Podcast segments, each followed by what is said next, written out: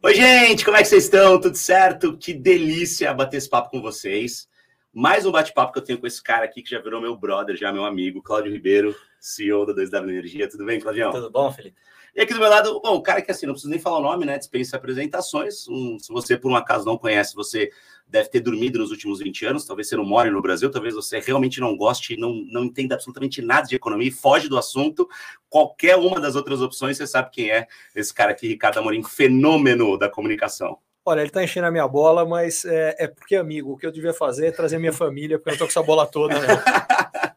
Gente, delícia, cara. Que legal reunir os dois. Assim, a gente já, já fiz live com os dois, já fiz muitos eventos, né? A gente já fez vários eventos juntos, já fiz muitas lives com o Claudio, mas é, é a primeira vez que a gente se reúne os três, né? É para falar sobre, sobre esses assuntos tão importantes. É, eu acho que assim, eu acho, já te falei isso várias vezes, né, Cláudio, quando a gente já conversou em outras oportunidades, o quanto é legal é, essa, esse, esse altruísmo que você consegue ter de fazer lives para ajudar o mercado e não só para divulgar a tua empresa. Eu acho que isso é muito legal, né? Eu também tenho a minha empresa de comunicação, o Ricardo também tem a consultoria dele.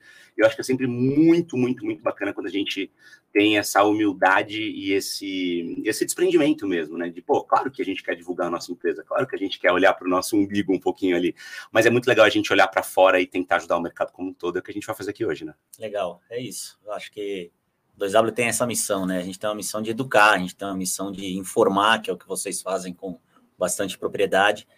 E se no meio dessa informação a 2W pudesse posicionar muito bem, senão a gente já está cumprindo o nosso papel. Exatamente. E, e, acho que quando a gente fala principalmente em comunicação, não é à toa que rima com educação, né, Ricardo?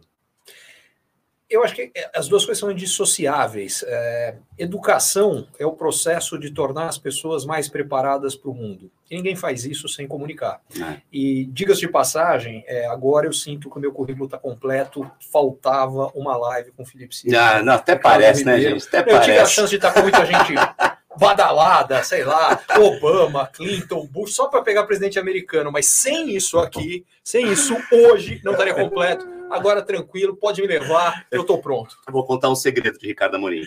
Casei no fim de semana, Ricardão foi um dos meus convidados, estava lá, foi muito legal, mas ele é um cara difícil, eu sei, né? Mandei convite antes, mandei mensagem pessoalmente tal. Ele falou assim: então, puta, Ciane, eu não sei se eu vou conseguir, porque eu tenho um evento com Elon Musk nessa data. Na, na Dinamarca, onde era? Era na Noruega. Na Noruega. na Noruega. Aí eu falei: olha, se você abrir mão, eu mando um Tesla te buscar. ele tá me devendo Tesla. Eu tô devendo, exatamente. Eu, tô, eu tô devendo. Eu fui no casamento dele. De... Não é verdade que eu tenha deixado o Musk para lá, enfim, foi um monte de outras coisas, não deu para ir, mas de fato era um evento com, era um evento com Elon Musk. Ah, foi sensacional. Gente, já que a gente está falando de, de Tesla, de Elon Musk, a gente está brincando muito com isso, mas acho que tem muito a ver com um pouco do assunto que a gente está falando hoje, porque quando a gente fala em Tesla, a gente fala em inovação, a gente fala em empresas é, pioneiras que foram é, que não inventaram nada, mas que inovaram a partir das invenções dos outros, né? E acho que tem muito a ver com o assunto desse nosso papo de hoje. A gente divulgou muito essa live falando muito sobre isso, né? Que a gente ia falar sobre o que, que as empresas precisam fazer para já em 2023 não ficarem para trás. E eu queria até avançar um pouquinho, que eu acho que essa live ela, ela é sobre o que, que as empresas já não estão fazendo e já estão ficando para trás. Eu acho que a gente não precisa nem olhar para 2023, né? E se a gente fala em Tesla, se a gente fala em energia, se a gente fala em tudo que a gente está batendo papo hoje, eu acho que não tem como a gente não falar de sustentabilidade, né, Cláudio? Eu acho que tem muita gente falando sobre esse assunto, muita gente falando desse assunto de um jeito errado. É, existe um termo que eu acho que a galera tá, é, não está entendendo muito bem o que ele significa, que é o tal do greenwashing, né? Então, é você falar que você é ESG, na verdade, você só está tá pegando uma tinta verde ali, se pintando, e isso não está na cultura, isso não está na essência da tua empresa. Como é que você enxerga esse lance do ESG de fato, do ESG de verdade? Da gente não só dizer que é ESG, falar para os diretores que é bonitinho a gente ter esse pensamento e não ter isso como uma cultura top-down dentro da empresa. É, eu acho que o, o, conceito de ESG não deve ser para o investidor, né? Em que pese é, a BlackRock, lá, o CEO da BlackRock fez uma carta falando sobre futuro. BlackRock, se você não sabe, é a maior gestora de fundos do mundo, né? é, né? Os caras são monstruosos. Mas eu acho que uma companhia não deve pensar é, apenas nisso, ou talvez até não pensar nisso. O que ela deve pensar é na perenidade do seu negócio. Uhum. E, e, e, quando se pensa na perenidade do seu negócio, você pensa no seu consumidor. Os consumidores hoje exigem e vão exigir cada vez mais um nível de requisito de responsabilidade social, ambiental das companhias que talvez há 15, 20 anos não existisse. Isso está vindo para uma realidade. O mercado financeiro começa a exigir, o consumidor começa a exigir. Esse consumidor vem mudando, é muito fácil perceber isso quando a gente olha para os nossos filhos, netos, é. o nível de preocupação, é, aqueles desastres ambientais que eram coisas de filme de ficção começam a ser realidade. Quem viu o jornal ontem no Paquistão, o que está acontecendo. É, e, e, o Brasil tem uma oportunidade única de se posicionar, é, porque a gente tem uma matriz energética relativamente limpa, a gente é, tem companhias de classe mundial aqui que conseguem ser escola para os seus fornecedores e começar a voltar para trás na cadeia, até o microempreendedor. Então, eu acho que o Brasil tem essa responsabilidade de se posicionar nesse mundo novo ESG, que agora, até por uma questão geopolítica, o Ricardo fala bastante disso, vai, é, ficou mais urgente, né? Uhum. A questão de transição energética, de fazer o mundo ser menos dependente de hidrocarboneto uhum. e de novas fontes de energia que sustentem o desenvolvimento humano. Eu acho que o Brasil tem uma posição central e, obviamente, as empresas brasileiras começam a se posicionar nisso. Eu hoje li uma notícia que o AFC, que é um braço do Banco Mundial, está destinando 22 bilhões de dólares para investimento no Brasil em empresas é, ambientalmente responsáveis e que vão ter que atender requisitos. Então, você começa a ver o mercado financeiro começar a empurrar o mundo para um nível de requisito ESG. E eu acho que o Brasil tem uma oportunidade de se apropriar disso e todos esses pequenos, médios empreendedores têm que estar atento a isso. E tem uma coisa que é legal, né, Ricardo, que muita gente acha que o ESG, na verdade, é só o E, né, que o E é de environment, que é meio ambiente, mas o ESG é environment, social e governance. Ou seja, é muito mais do que você só pensar é, numa matriz energética mais limpa, é muito mais do que você só pensar em não ter o copinho de plástico dentro da mesa da sala de reunião, você tem que pensar em questões de governança, ou seja, a tua empresa tem que ser séria na gestão das pessoas, na gestão pro mercado, principalmente se ela tem capital aberto. Se ela não tem governança, sendo uma empresa de capital aberto, ela já está fora do game, né? E muito da questão social. Então, é um olhar muito maior e é um olhar de cultura, né? Eu sempre bato muito nisso. Não adianta a gente querer começar a falar em ESG dentro das empresas sem mudar a cultura de fato do CEO para baixo, né? Peguei o teu gancho, quando na hora que você fala que é de cultura, definitivamente é cultura, e, e eu acho que o, o Cláudio foi muito feliz quando ele falou em perenidade da empresa. Perenidade requer uma coisa que é sustentabilidade. O que não tem sustentabilidade, por definição, não é perene. Sim. Quando a gente fala do ESG, é sustentabilidade nos três eixos, não só no ambiental, que em geral essa palavra sustentabilidade ela veio com o ambiental. Mas ela não é exclusivamente. Sem o ambiental não existe sustentabilidade. É engraçado isso, né? O que se sustenta, é tudo que se sustenta, né? É, tem que ter mas o ambiental é um dos eixos. Agora, eu queria pegar um outro gancho. Eu estava ouvindo, quando eu estava pensando num, quando você falou, pô, educação rima com comunicação, é, e aí pensando a questão de sustentabilidade, de responsabilidade, é, das mudanças que o Claudio comentou do, dos consumidores, dos clientes, é, e me, me, lembrou de uma cena que eu vi, acho que talvez uns 3, 4 anos atrás, mas eu nunca mais esqueci. Estava é, saindo perto de casa, estava indo andar, e aí eu vi um pai jogar uma garrafa PET no chão e eu vi ele tomar mais uma bronca do filho, Nossa, que o moleque que devia ter uns 5. Ele achou que o filho não estava vendo. Mas o filho de uns 5, 6 anos reeducou o pai de uma forma impressionante. E é esse consumidor, esse cliente que está vendo cada vez mais, com expectativas diferentes.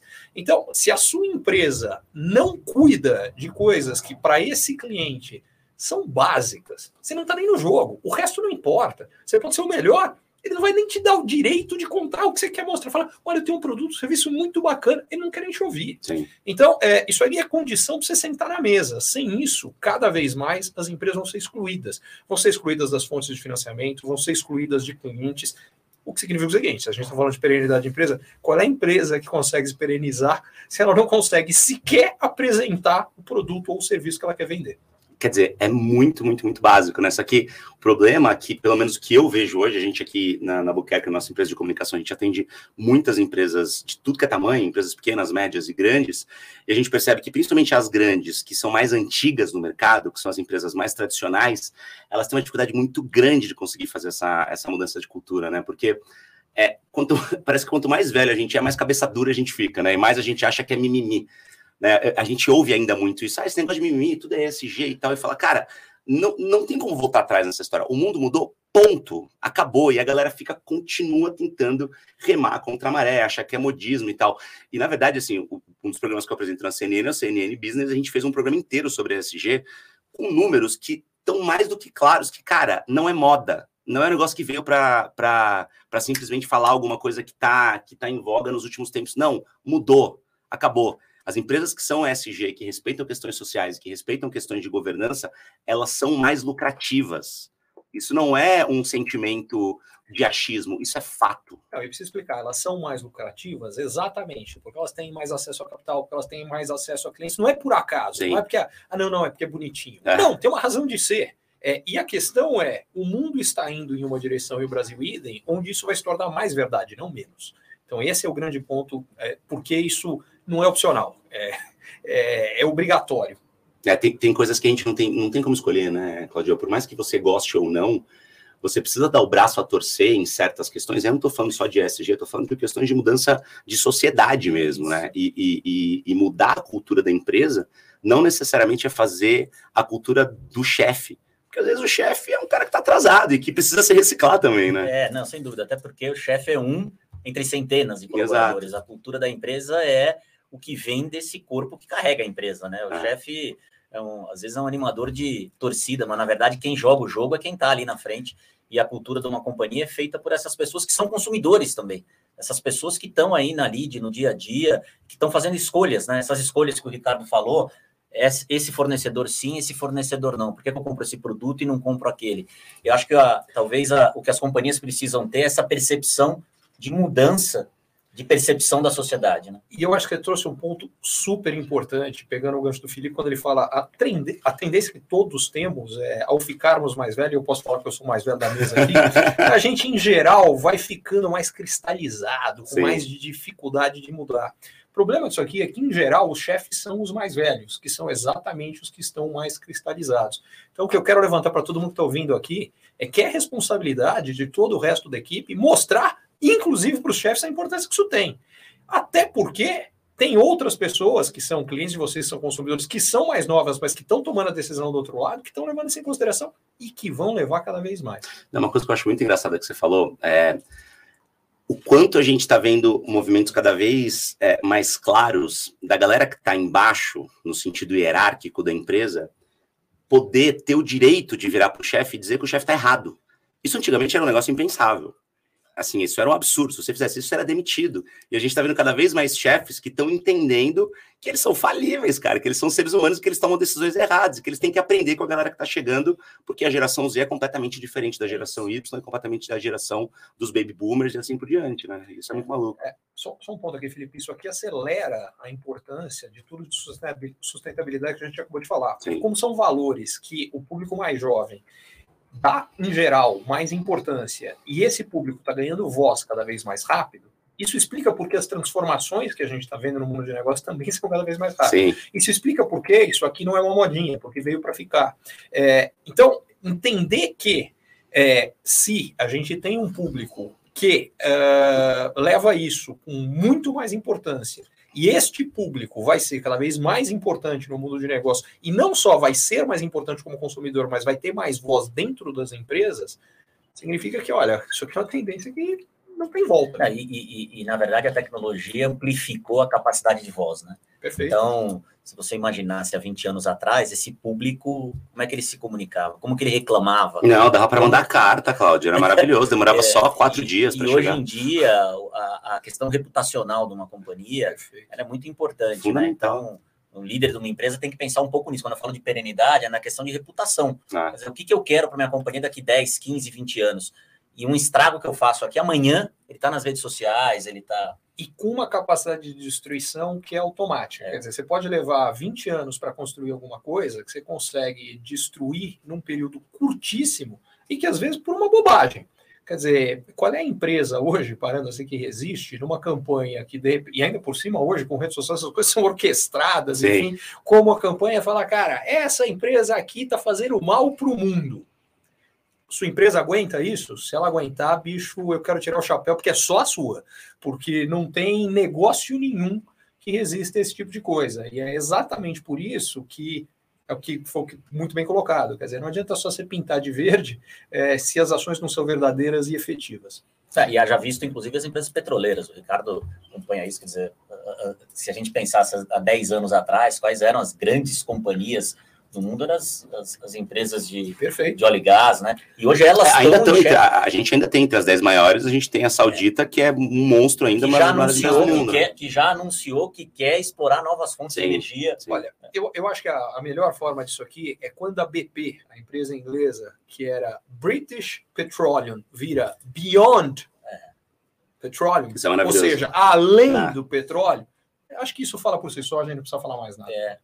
É eu, não, eu acho, eu acho muito maluco a gente pensar em todas essas, é, essas mudanças. O, o, eu acho que o conceito de invenção e de inovação ele é fantástico nesse sentido. Né? Então, você tem um negócio que foi inventado e que vai ser, é, vai passar por inúmeras inovações. Né? Então, é aquela coisa: o Santos Dumont não foi um grande inovador, foi um grande inventor quem inovou foi quem pegou aquele negócio ali, transformou uma indústria ao redor daquilo, trouxe inovações, trouxe motores, jatos e coisas nesse sentido. E a gente está vendo isso tudo acontecer em, em, absolutamente todas as cadeias, todos os setores. Então, a pergunta, que eu acho que é, é a pergunta-chave dessa live aqui, desse bate-papo que a gente está fazendo, é o que, que as empresas precisam fazer para não ficar para trás. Mas eu acho que em termos de produto, ninguém melhor do que a própria empresa para saber o que, que ela tem que desenvolver, como é que ela tem que inovar naquele segmento. Eu acho que a questão é muito mais filosófica do que qualquer outra coisa, né? O que, que você tem que entender em termos de sociedade hoje para não ficar para trás? Porque não adianta você ter o melhor produto do mundo se você ainda acha que o teu consumidor ele é passivo, se a tua informação chega, bate e fica, se você não entendeu como é que funcionam os meios de comunicação hoje em dia, se você não entendeu o poder que as redes sociais têm e como é que a comunicação funciona. Eu bato muito na comunicação, levo, trago, puxo a sardinha para o meu lado, porque eu vejo isso como um ponto muito fundamental no momento em que a gente tem algo tão. Você falou, o estrago é, é a gente faz uma besteira hoje, o estrago é amanhã o estrago é daqui a um minuto, dependendo do caso, né? Então, isso é muito importante se entender. A sociedade mudou, ponto, e não vai desmudar, ela não vai dar passos para trás, isso é, não vai acontecer, né? E muitas vezes o seu consumidor. Ele, ele não faz a escolha hoje porque ele não tem opção, mas se o seu concorrente der a opção de algo mais sustentável, ele vai fazer. Ah. Então você precisa pensar um pouco na frente é, como tornar o seu posicionamento de maneira mais sustentável para esse quesito adicional do seu consumidor que ele está esperando. Né? Então, a gente vê isso no dia a dia. Uh, e eu, eu, me coloco muito na figura de um, de um, médio empresário, de um pequeno empresário, né? que ele ouve falar do ESG, que você falou agora há pouco, falou as grandes companhias brasileiras têm um, um, um fator talvez de mais difícil de mudança, mas elas têm acesso a recursos, a recursos humanos, a recursos de capital, que talvez possam ajudar nessa transição. Agora, o médio e pequeno empresário está um pouco acéfalo, porque ele está ouvindo falar do ESG, fala como é que eu começo? Sim. Né? É, e e começar, a primeira coisa é se informar. A primeira coisa é buscar informação, a gente está fazendo isso. A segunda coisa é medir, né? Então, quando a gente fala de é, efe, é, pegada de carbono, o que, que é isso? Na sua atividade, o que, que vai de pegada de carbono? Pode ser na sua produção. Gente, você pega, por exemplo, em companhias de bebidas hoje, estão começando a descarbonizar os seus fornecedores já. Não só na sua produção de bebida, mas nos seus fornecedores. E por quê? Porque o seu cliente quer entender que aquela cerveja ela foi produzida de uma forma sustentável. Porque se for só na sua fábrica, a pegada anterior está lá. Está lá. Tá lá, já ficou. Exato. Você não vai ter o caminho inteiro descarbonizado. É, né? mas eu acho que precisa explicar na prática o que isso quer dizer. Então, quando as grandes cervejarias, porque a gente está falando de empresas gigantes, estão fazendo isso, significa que o que hoje é um opcional para o fornecedor dessa empresa vai ser obrigatório. Exato. E no caso das médias e pequenas empresas, dois terços delas prestam serviço para grandes empresas e não diretamente para o consumidor. O que quer dizer, se você ainda não recebeu uma batidinha que falou, olha, deixa eu saber como é que é a tua pegada de carbono, o que, que você vai fazer para reduzir isso, saiba que é questão de tempo e é pouco.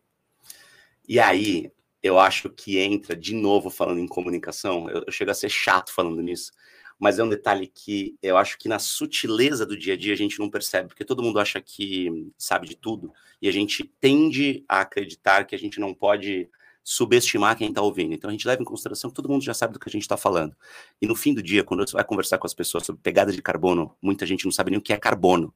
Então, acho que o negócio precisa começar muito antes, precisa explicar de fato, a gente precisa educar as pessoas para falar para elas sobre o que, que é uma pegada de carbono, o que, que é o ciclo do carbono. Lembra da aula de fotossíntese da escola, aquela coisa da plantinha que resgata o carbono do, da atmosfera, devolve o oxigênio que a gente respira, a gente respira o gás carbônico, vai para cima tal. A gente está jogando muito mais gás carbônico do que antes, esse gás carbônico está influenciando na camada de ozônio. A gente tem que contar essa historinha, a gente tem que explicar o que está acontecendo e mostrar quais são as alternativas que a gente tem hoje para descarbonizar, comprando crédito, plantando árvores de fato. Eu acho que o problema na minha opinião, vai muito além disso.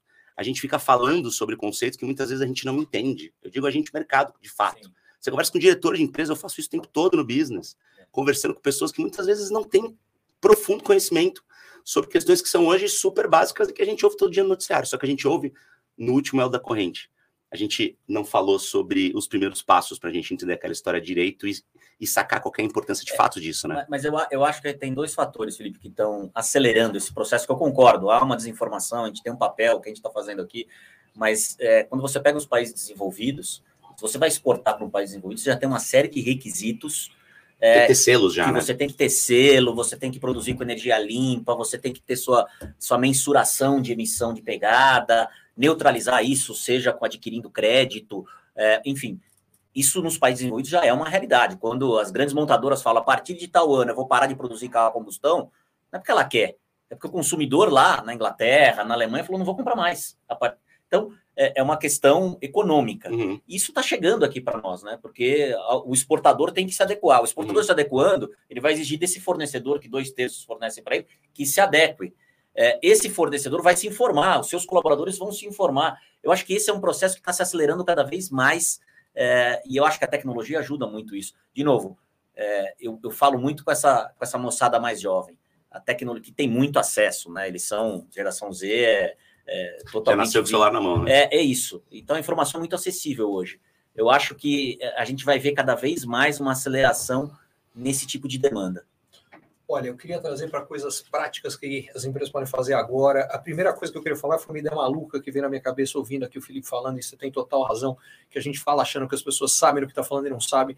E vem uma ideia doida minha aqui, que é o seguinte, gente, se tiver alguém aí da área de calçados, de roupa, lança a marca pegada de carbono. Eu garanto que vai pegar. Como eu não vou fazer, tô deixando a ideia para tá vocês. Tudo certo. Não Só perca passa um aqui. ali, né? Ó, se, quiser, não, se quiser me mandar um vinho, né? pelo menos depois, eu acho legal. Chateau Lafitte é, é o que ele toma no dia a dia, tá, gente? Depois dá uma pesquisada, pra ele. É, Faz o seguinte, manda três que a gente toma junto.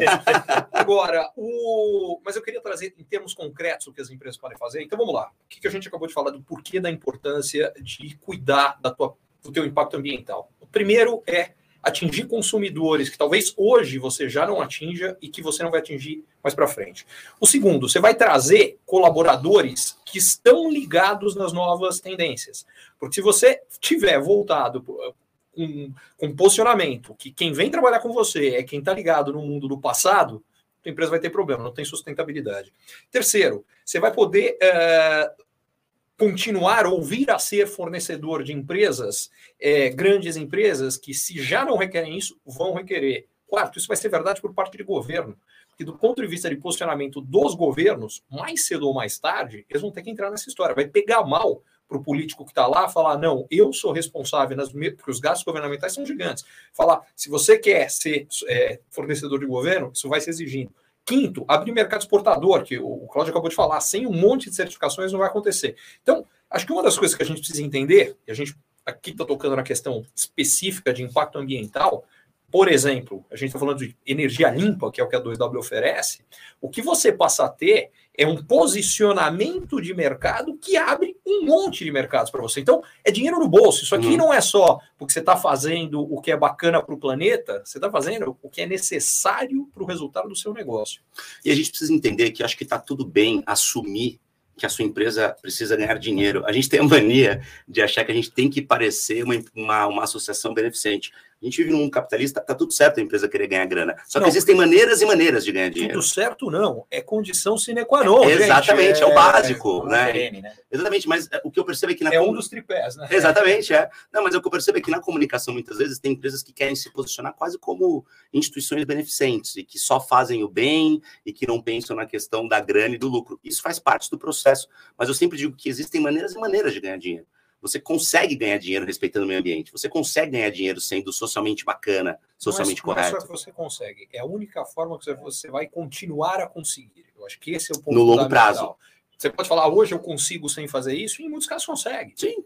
A questão é, por quanto tempo isso vai ser Exa verdade? É a tal da perenidade. E assim, ninguém tem uma resposta numérica precisa, mas eu consigo dizer uma coisa com muita certeza. É menos do que você imagina, porque as coisas estão indo nessa direção e estão acelerando. Então vai ser menos tempo do que você está achando que tem. E eu acho muito engraçado assim, a gente, a gente tocou na Tesla, por exemplo, né? É, e o Elon Musk ele está se envolvendo cada vez mais em polêmicas, cada vez mais ele está em situações que não dizem necessariamente é, respeito às placas solares que a Tesla vende, aos carros que a Tesla vende. E não, é, coincidência ou não, a Tesla acabou de perder o posto de empresa com mais 20 carros elétricos no mundo, a BioID acabou de passar. Uhum. Então, acho que isso tem muito a ver com isso que a gente está falando de cultura, do quanto o CEO é importante, do quanto todas essas questões precisam estar completamente alinhadas e do quanto a gente precisa saber exatamente para onde a gente está indo e como a gente está indo. É, o Felipe, você falou uma coisa que eu, eu me, me, coloco muito diariamente, né? Porque a gente fala de bilhão para lá, bilhão para cá, uhum. investimento em grandes usinas, né? E, e eu sempre me provoco para não perder que por trás disso tem pessoas, né? Uhum. Então, quando é, a gente, a 2W está fazendo dois grandes projetos eólicos lá no Nordeste, e eu vou visitar esses projetos. Né? Kairos? Um chama-se Kairos, que é no Ceará, um uhum. projeto eólico grande, são 1 bilhão e 400 milhões de investimento. O outro chama-se Anemos, no Rio Grande do Norte, mais 700 milhões de investimento, também eólico. É, e aí é, é, me chama muito a atenção, porque o Brasil, quando eu falei no início, tem uma posição estratégica, porque para acontecer tudo isso que o Ricardo falou, para que a gente consiga ajudar nessa transição, é, os principais recursos naturais quem tem é o Brasil, uhum. e dentro do Brasil é no Nordeste, em regiões paupérrimas, é, que vão receber, estão recebendo investimentos nos últimos anos e receberão muito mais nos próximos anos. Então, quando você vai visitar essas realidades, que não são os grandes, não é Rio de Janeiro, não é São Paulo, é Currais Novos, é Icapuí, Sim. no Ceará, é o, o assentamento São Francisco, lá em Icapuí, do INCRA, 40 anos, que tem uma cisterna nas casas que não funciona porque não chove, e você vê aquela realidade, você fala o seguinte: é, a gente está atingindo o S do ESG, Sim, o social. É, talvez o consumidor da empresa gigante YZ aqui de São Paulo não saiba, mas quando ele souber que ele pode comprar um produto que utiliza energia limpa de uma localidade como Icapuí, que está beneficiando o assentamento São Francisco, que são 400 famílias que usam cisterna, talvez ele vai fazer esse link e ele vai preferir o produto A ou o produto B. E aí essa empresa vai ganhar dinheiro e vai ser lucrativa, como você falou. É, e esse teu ponto eu acho que é relevante, porque a verdade é que entre os consumidores tem preferências diferentes. Tem consumidores que a questão ambiental é a questão chave que fala que é consumidor. Tem outros consumidores que é a questão social. E o que você está falando é que funciona com os dois. E isso eu acho que é extremamente importante, porque volta para a comunicação. Agora vamos trazer a comunicação para o lado dessas pequenas e médias empresas. Que, como você muito bem falou, super bacana que elas tomem decisões que são certas e que vão ser boas para o Brasil, vão ser boas para o planeta, vão ser boas para o negócio dela. Como vai ser boa para o negócio dela? Ela vai ter que comunicar o que ela está fazendo. Uhum. Então, uma das coisas que eu acho que é, que é muito bacana que, que a 2W faz é ajudar esse cliente pequeno e médio em entender como usar esse selo, essa certificação, para de fato fortalecer a marca e fazer com que esses negócios aconteçam. Não é simplesmente oferecer a energia, é oferecer uma energia, uh, oferecer uma energia que vem com todos esses componentes, mas falar: olha, como é que isso aqui. Agora, como é que você usa isso aqui do ponto de vista de comunicação para de fato transformar o teu negócio e poder atingir novos mercados?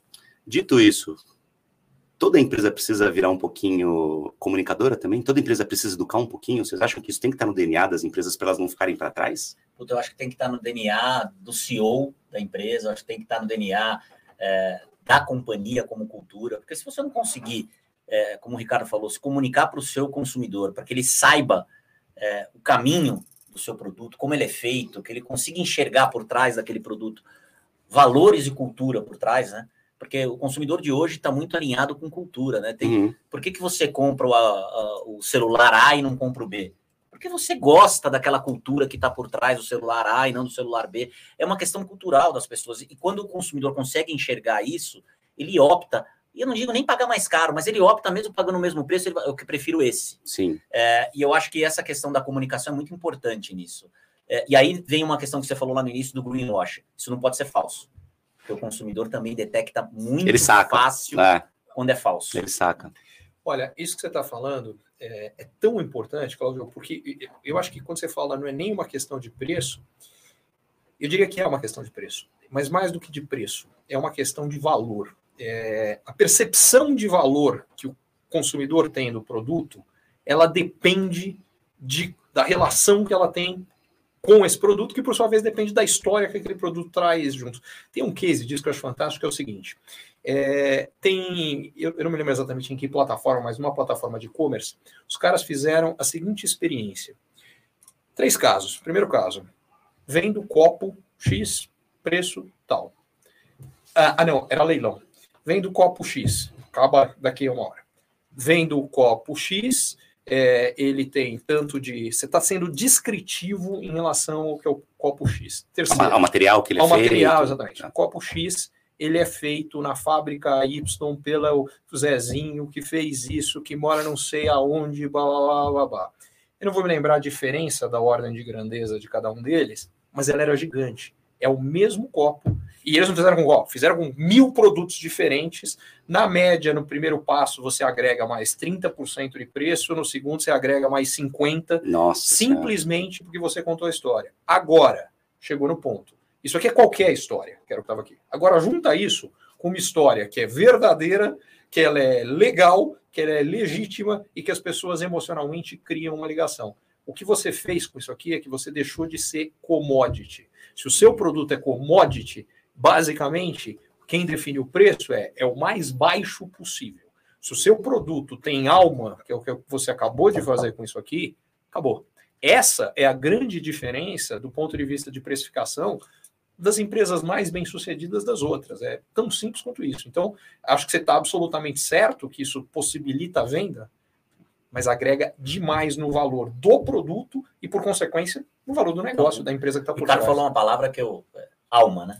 As uhum. empresas têm que ter alma. Tem que ter é. pessoas. São essas pessoas que criam a questão da cultura, Sim. a alma que está por trás, que conseguem comunicar, que é o que vocês têm bastante experiência para fazer. E, enfim, comunicação é essencial nisso. Sabe o que eu acho engraçado? Isso que o Ricardo me falou me lembrou de... de é sempre que eu faço palestra em empresas, eu falo muito isso, a diferença de você vender preço e de você vender valor. São coisas completamente diferentes. Então, é, eu sempre pergunto, muitas vezes, para CEO, pra, pra, principalmente para a galera do comercial, eu falo, vocês estão, o produto de vocês tem preço ou tem valor? Porque é muito importante entender isso. Só que a pergunta que eu quero fazer, principalmente para você, Ricardo, explorando um pouquinho da tua experiência de, de principalmente né, é, na cadeia petrolífera, é, como é que a gente faz para ter esse tipo de discussão em, em setores como, por exemplo, do, do, do, petróleo, que estão sendo afetados de um jeito bizarro pela, pela guerra que a gente está vendo entre Rússia e Ucrânia. E depois de todos os embargos que aconteceram, pô, não é certo, a invasão que a Rússia está fazendo, a gente já teve é, é, anexos de territórios que foram super questionados no passado, agora a gente está vendo uma invasão que não tem sentido nenhum. Vamos fazer um embargo ao petróleo russo. Uhum. Funcionou? Funcionou para os russos, né? O então, efeito disso não o... deu certo, né? Porque a dependência é muito grande. E outros exportadores. Mas é que tá. O que eu acho que a gente precisa entender é que a gente não está falando de uma foto, a gente está falando de um filme. A vida é um filme, a vida não é uma foto. A vida dos negócios é um filme, ela não é uma foto. Se você for pegar a foto, ou a foto de agora e a foto seguinte, não vai funcionar nunca. Porque, falando desse exemplo que você está falando, a dependência que nós temos hoje dos hidrocarbonetos, ela não acaba de um dia para o outro. Quer dizer, você vai precisar de petróleo, e a gente está falando de petróleo que é a realidade brasileira, mas na hora que você começa a falar de realidade de, de Europa, mesmo de Ásia, estamos falando de carvão, que uhum. o impacto para o meio ambiente é muito pior China. ainda. China, primordialmente. Absurdamente. Né? Exatamente, que é muito pior do que o impacto que a gente está falando do petróleo. Então, o que a gente precisa entender é que esse é um processo que necessariamente essa troca, essa transição tem que ser gradual, não tem como ser diferente.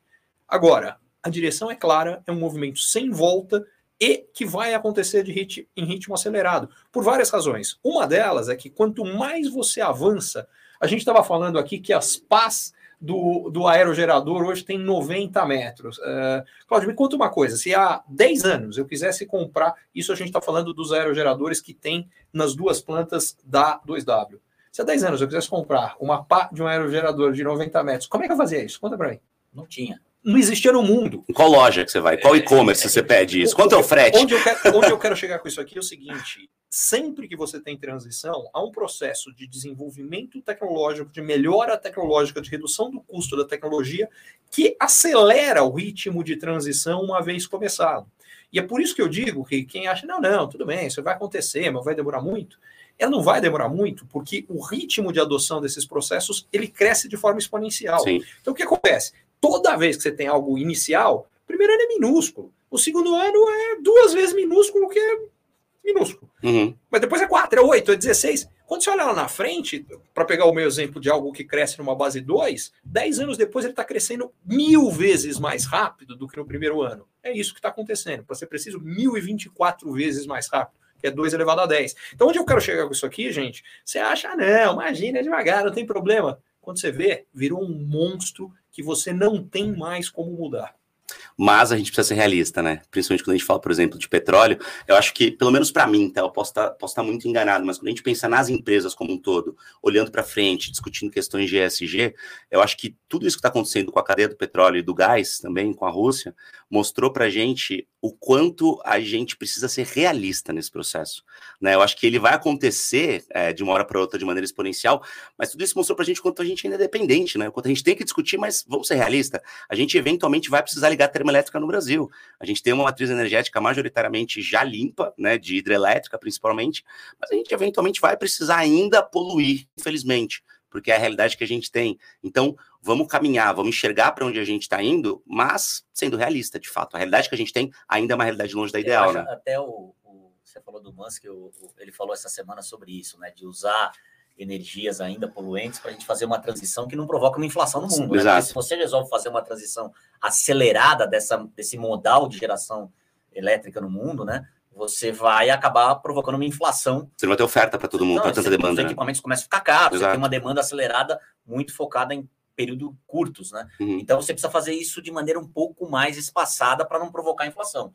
Agora, o que eu acho que acelera isso é que os grandes eixos centrais econômicos no mundo, quer dizer, sei, o Ricardo tem falado bastante de China, desse outro eixo aqui, mas é, eu diria que talvez Europa e Estados Unidos adotaram, os Estados Unidos aprovou um pacote agora é, não, não vai voltar mais. Quer dizer, eles mas, mas mesmo China, eu não tenho dúvida que vai na mesma direção, porque o problema ambiental na China é o mais grave deles sim, todos. Sim, então, sim. Ela, é, é, se eu fosse falar a China há 10 anos, ela estava olhando isso tudo e vendo. De 10 anos para cá, ainda que ela esteja mais atrasada do que Estados Unidos e Europa, foi quem avançou mais rápido, porque ela está percebendo o tamanho do, do embrolho em que eles estão. Então, eu não tenho grandes dúvidas que, que a China vai ser parte desse processo, ela não vai na contramão. Não, eu concordo também, concordo com o Ricardo. Eu acho que se você pegar, por exemplo, a China é um país tecnológico hoje.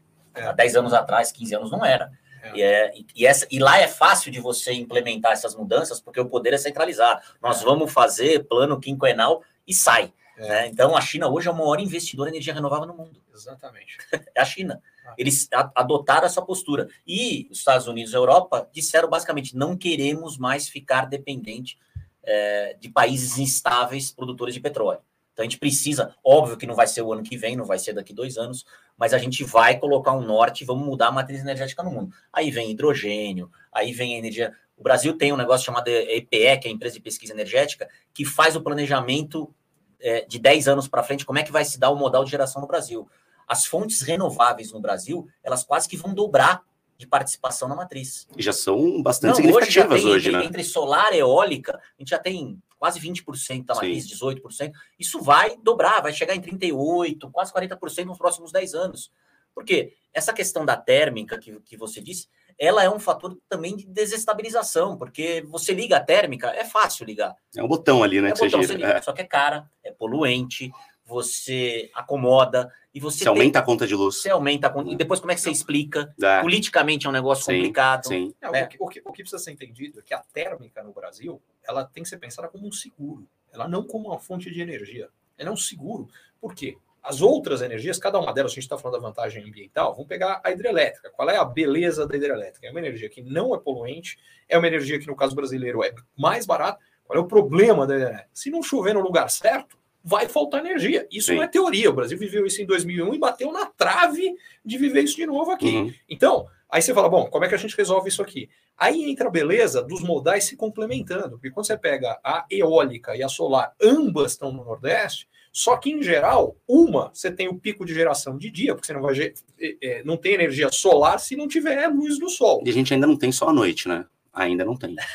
Essa é a questão. E por outro lado, você tem maior geração de a partir da parte de é. ventos. Então as, as, coisas se complementam. Então é, a beleza disso aqui não é falar, não, não, vamos partir para um modal único. Não é essa a ideia.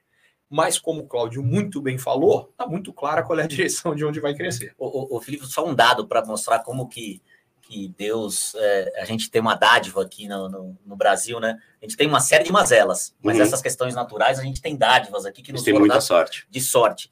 Então, a, a gente quando faz um projeto eólico, né? Esse do catavento, essa de, de vento, é, quando você faz na Europa, Europa do Norte, por exemplo, você investe é, numa usina e ela vai gerar energia por causa da qualidade do vento de lá, 20, 25% daquela capacidade instalada é o que ela vai gerar de energia. Né? Aqui no Brasil, pela qualidade do vento, pela constância, pela velocidade, ela gera 60%. É então, mais que o dobro, é muita você coisa faz mais. o mesmo investimento em dólares, ó, para ter 60% de geração. Lá é 20, 25. Então, em, em resumo, o que a gente está falando é que o custo da energia eólica no Brasil vai ser significativamente menor do que em outros países. É. O que, diga-se de passagem, vai criar uma outra coisa aqui. É, o Brasil vai virar, não, não é só uma questão de qual é a, a, qualidade da matriz, mas o Brasil vai virar um grande provedor mundial de crédito de carbono. Uhum. Que, diga-se de passagem, isso entra em tudo que a gente está falando de estratégia para as empresas também a própria Tesla que você fala, a Tesla ganha mais dinheiro vendendo crédito carbono. Aliás, ela só ganha dinheiro vendendo crédito carbono e não vendendo automóvel. Uhum. Então, é, entender o, o, as consequências disso aqui, para onde está indo, e diga-se passagem, palpite meu, o preço do crédito carbono vai subir brutalmente. Se o interesse das pessoas por isso aumentar, dos consumidores, as empresas vão precisar disso. Como a gente falou, não vai ter o suficiente, tem uma outra oportunidade aqui financeira, de monetização financeira em cima disso aqui. O crédito de carbono hoje, Cláudio, é, ele ainda está sendo feito com plantio de árvore ou já tem muitas outras maneiras? Fala um pouco Não, sobre isso para gente. Tem outras maneiras. Você tem, inclusive, sequestrar, por exemplo, carbono que é emitido de aterro sanitário. Quando você faz um aterro sanitário, aquilo emite carbono, gases, né? gases, gases que afetam a camada de ozônio. Então, ao você utilizar esse gás para gerar energia, por exemplo, isso lhe dá direito a emitir crédito de carbono que você vai vender para quem não consegue fazer essa transição acelerada que o Ricardo falou. Então, você tem uma indústria que você não consegue, você, você continua poluindo, você vai demorar um tempo para parar de despoluir e fazer todo esse processo de transição. E como é que você neta, que chama-se netar em inglês, zerar? É, você adquire crédito de carbono, e provavelmente você vai adquirir desse aterro sanitário que está sequestrando o carbono. Uma usina eólica, por exemplo, ao ela entrar em operação, ela está fazendo com que o sistema não acione uma térmica, uhum, que emitiria carbono. Então, que é você, é queimar combustível queimar fóssil. Né? Combustível né? fóssil. Então, ao você colocar uma usina eólica, você deixa de ligar uma térmica, portanto, a usina eólica tem, teria direito, tem direito a emitir um crédito de carbono. Quem vai comprar isso? É uma empresa na Europa que ainda é poluidora, não consegue é, simplesmente desligar a máquina, é, e aí ela vai adquirir esse crédito para netar a pegada dela de carbono. Para zerar. Para zerar. Porque o consumidor dela e aí não só o consumidor, na Europa, inclusive, a legislação é, regulamentar dos governos, você tem que zerar a sua pegada. Né? O Brasil ainda não tem isso, é, mas é isso que está provocando esse mercado, esse trading, essa comercialização de créditos de carbono que o Ricardo comentou. E a gente tem cada vez mais empresas fazendo isso, atuando nesse mercado, vendendo créditos e, e, e realmente deixando isso disponível até para a gente que é pessoa física. Né? A gente está falando de empresas, mas a gente que é pessoa física também pode zerar, né?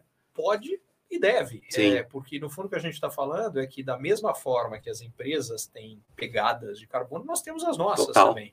Aliás, o, o aliás, eu, eu, aproveitando aqui, quer dizer, se você entrar é, no aplicativo que você consegue baixar no celular ali do, do 2W Bank, você é. vai lá, vê qual é a sua pegada de carbono e consegue entrar lá para zerar o teu impacto. E você vai descobrir que é muito mais barato do que você imaginaria. De é verdade, é verdade. A minha eu já, já, já, já calculei, como eu sou alguém ambientalmente bastante responsável, é 300 reais por ano a minha pegada.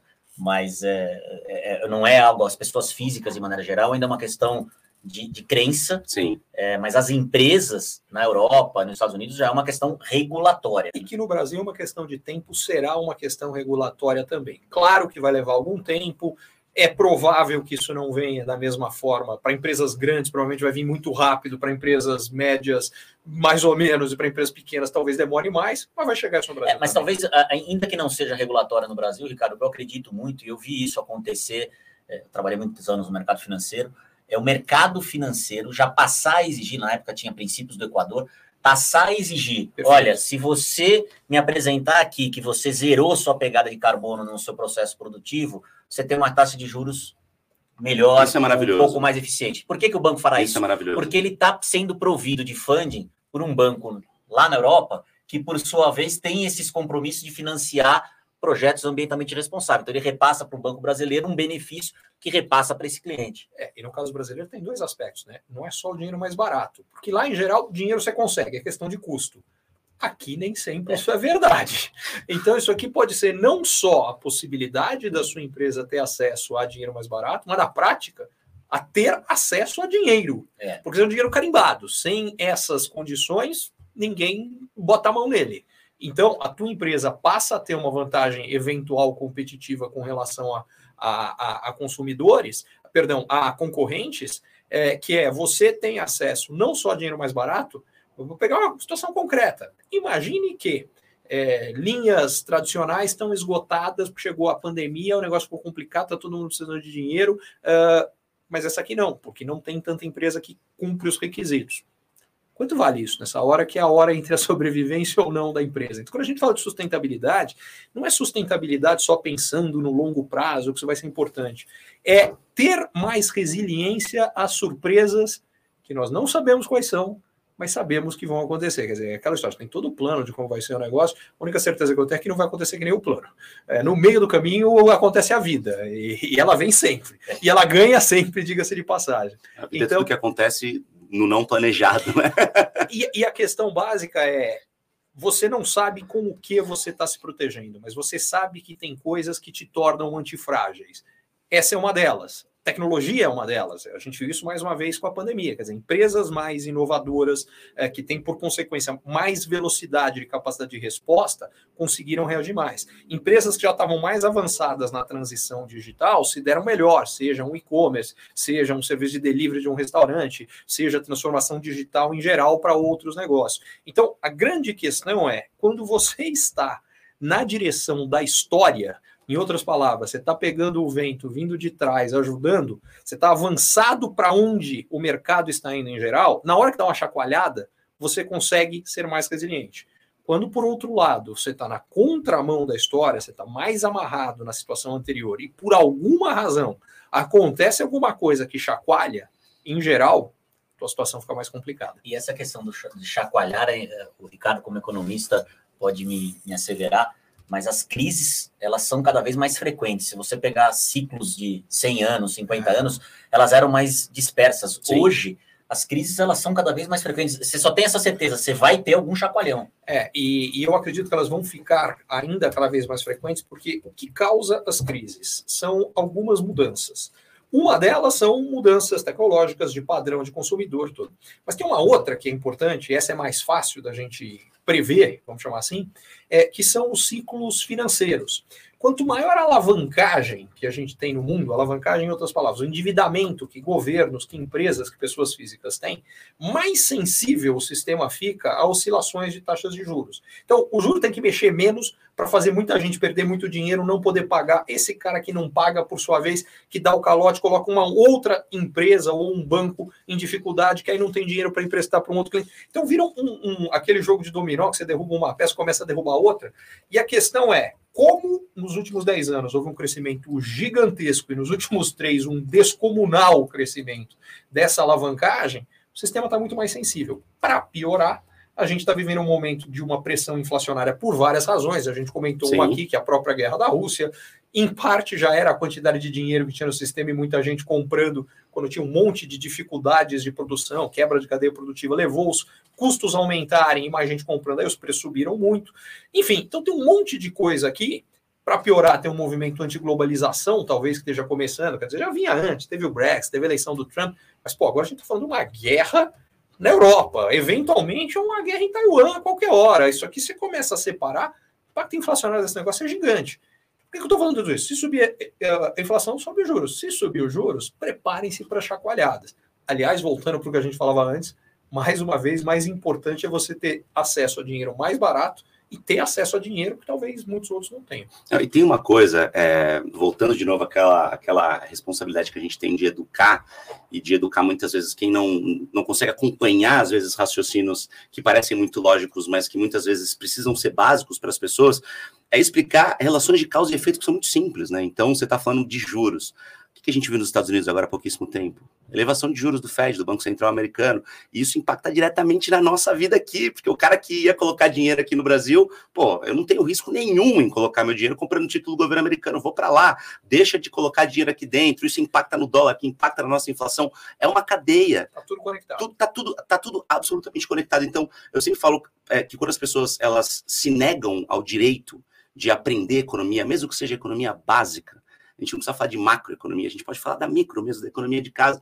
Ela começa a entender que é um sistema que está todo interligado. Então, quando a gente nega o direito à informação que a gente tem da guerra na Rússia, a gente está negando o direito à informação do arroz que vai aumentar no mês que vem. E a gente pode se preparar isso se a gente conhece um pouco desse sistema, né? Então é fundamental a gente saber tudo isso. Olha, eu vou fazer uma metáfora que eu estou vivendo na prática disso aí, que é essas interconexões e como às vezes coisas que parecem muito distantes da gente vêm bater na nossa porta muito diretamente na economia. Eu estou vivendo isso com o corpo. Eu adoro esporte, faço esporte para burro. Mas de repente estou ficando mais velho, começa por uma hora é, é, é, é, o, o ombro que está ruim.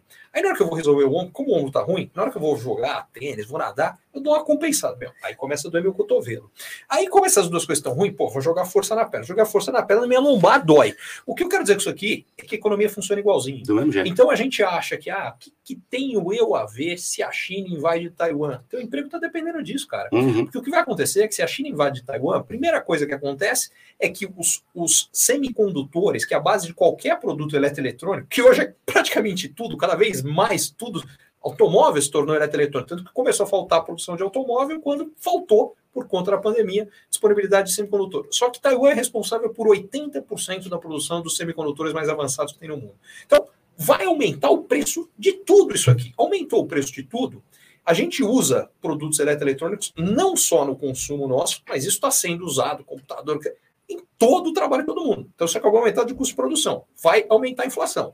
Se aumentar a inflação, os juros sobem. Se o juro sobe, o crédito fica mais caro. E aquele cara que estava pensando que ia comprar um imóvel, está fazendo a conta, a prestação não cabe mais no salário dele, não vai mais, a, a, incorporadora não faz, o corretor não vende, os dois perdem o emprego, esses caras iam comprar uma TV que eles não vão mais. Aí, como eles não compram a TV, o cara perdeu o emprego, o vendedor e o cara que faz a TV, eles iam no supermercado, vão comprar menos, o caixa perde o emprego. Bate em todo mundo. Mas peraí, quer dizer, o caixa do supermercado de Quixeramobim perdeu o emprego porque a China invadiu Taiwan? Sim. É, exatamente é isso. bem por aí mesmo, né? É por isso que nessa hora, talvez os governos tenham um papel contracíclico, né? De conseguir fazer a lição Perfeito. de casa é, quando as coisas vão bem, para entrar em campo quando as coisas vão mal. É nessa hora que os governos têm que. E, aliás, assim, sem nenhum viés político, nada, isso acontece, né? Quando é, é, é, na hora da crise que o governo tem que aparecer e ajudar a economia a se sustentar, Colocar porque senão a gente acaba de... entrando nesse ciclo que o Ricardo falou. Dizer, Exatamente, e, e, e é maluco. Que, e para que isso seja possível e funcione igualzinho a economia da nossa casa, é, é a história da cigarra e da formiga. É. Precisa poupar na época de vacas gordas para poder fazer isso quando a coisa está ruim. Porque, em geral, do ponto de vista político, o político adora poder fazer isso, porque ele fala, fui eu que, que na realidade é o nosso dinheiro, tá, gente? Mas o político adora falar, fui eu que fiz, que dei o dinheiro para não sei o quê, blá, blá, blá, blá. E ele não tira nunca mais. Por que, que ele não tira nunca mais? Porque tirar não é simpático politicamente. O problema é que na hora que precisar colocar de novo, aí não tem. Então, do ponto de vista, você está corretíssimo no que você está falando, e do ponto de vista político, a gente precisa valorizar quem é responsável, que é igualzinho em casa. Que se o seu marido ou a sua esposa, na hora que está sobrando dinheiro, gastar toda a grana, um dia fica complicado. Todo mundo passa por alguma dificuldade, algum problema de saúde, eventualmente perde o um emprego. Cara, e não tem nenhuma colchozinha, nenhuma folga, vai ficar complicado. E é engraçado que com os políticos a gente acha bacana quando eles fazem, porque esse cara é tão bacana, é tão bondoso, ele está fazendo isso tudo. Vamos ver se é na hora certa. Como você falou, é. tem momentos para isso ser feito. Não é que não é para se fazer. Mas achar que isso é sempre não vai dar certo. É, porque na hora da volatilidade, da crise, dessa questão que o Ricardo falou, é que você vê quem tá. A maré baixa, né? Você vê quem tá de sunga e quem não tá. E esse é um que a gente brinca no mercado. É, e eu acho que a lição de casa tem que ser, o país tem que fazer e as empresas têm que fazer também, né?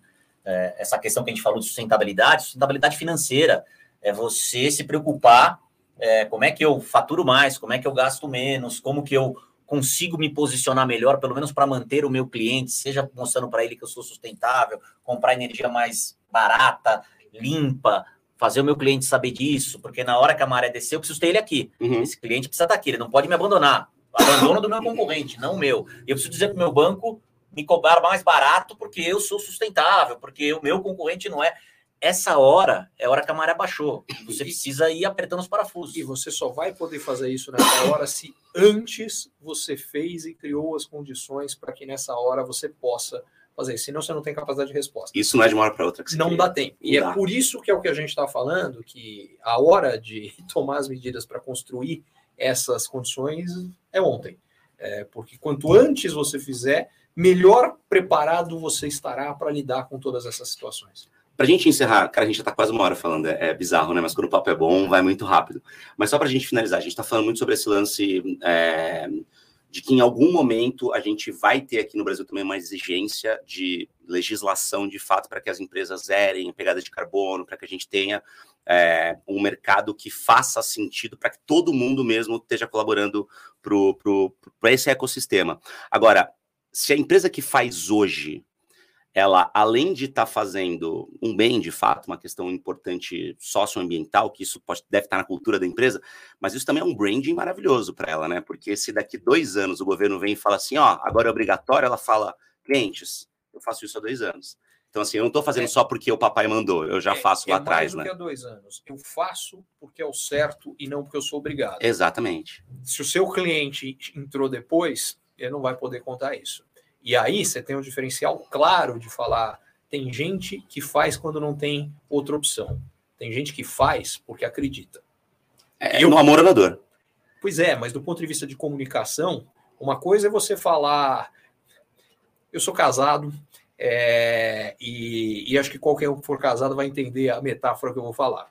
Se você é aquela situação de, seja qual for, sei lá, quem joga roupa no chão, ou seja o que for, eu sou super organizado, então o exemplo no meu caso é muito bom, mas enfim, é, se uma coisa é chegar e falar, você foi lá, pegou e fez. A outra é, depois da terceira vez que te falaram pega a roupa no chão, cara, você vai levar uma bronca desgraçada do mesmo jeito. O fato de você ter pegado não resolveu nada, simplesmente você fez porque era obrigação. A diferença é, você fez antes, já nem deixou a situação criar, você ganhou uma certa boa vontade que o relacionamento corre, e ninguém vai ficar bicudo, senão vai ficar todo mundo de bico. Pois a é. toalha até foi pega, tô, vai ficar todo só, mundo de só bico. Só para deixar né? claro, eu estou falando isso aqui porque o Felipe se casou, como ele comentou aqui faz eu poucos dias. É, então, eu tô, eu tô contando para ele, porque ele vai descobrir isso aqui na prática. Eu me mudo para casa para Mari. Eu me mudo para minha para nossa casa no fim de semana, a gente nem mora junto, oficialmente. Eu, eu, já estou preocupado, porque ele casou agora esse final de semana, e você vê que ele está hoje aqui. Então, eu estou passando aula de mel com ele. Exatamente. Então, isso já está me preocupando. É um indicativo esquisito, né? Pois é, então eu estou levantando essa bola aqui para ele ele.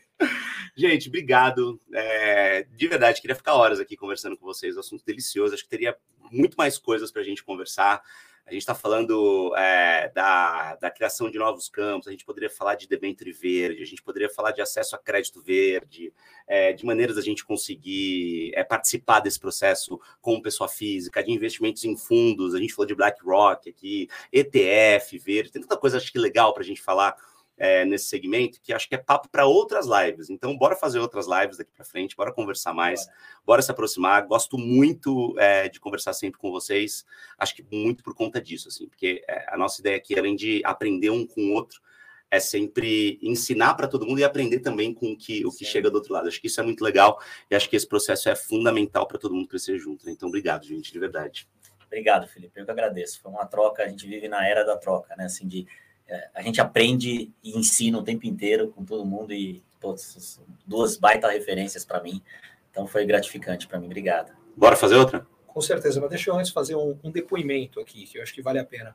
É, eu, há, há, alguns meses, depois de muito papo aqui com o Cláudio e com mais gente da 2W, me juntei a eles uh, por uma razão muito simples.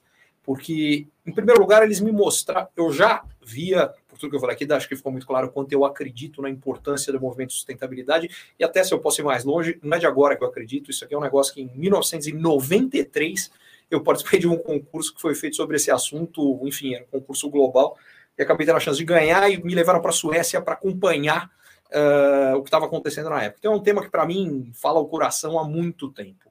Mas mais do que isso, é, o que ficou muito claro é o tamanho do compromisso do Cláudio e de toda a equipe da 2W em levar para mais gente o acesso ao que é energia melhor, mais barata, descomplicada, limpa, mas não só a energia. A energia é o caminho de levar para o futuro, para a inovação, para levar para algo que vai ser diferente. E eu falei, eu quero fazer parte disso aqui.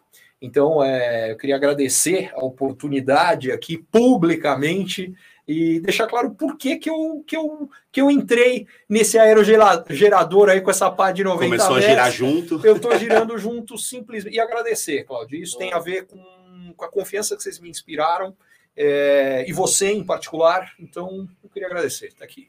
É, é, é isso, a gente estava tá, falando de, de, de, casamento e tudo, mas eu acredito que cada vez mais a gente precisa profissionalmente estar tá casado com as causas que a gente realmente acredita. E essa é uma delas. Obrigado. Porque isso Obrigado vai dar algo que a gente falou no, na, nesse bate-papo de hoje, que é perenidade na nossa carreira. A gente não tem que pensar em perenidade só nas empresas.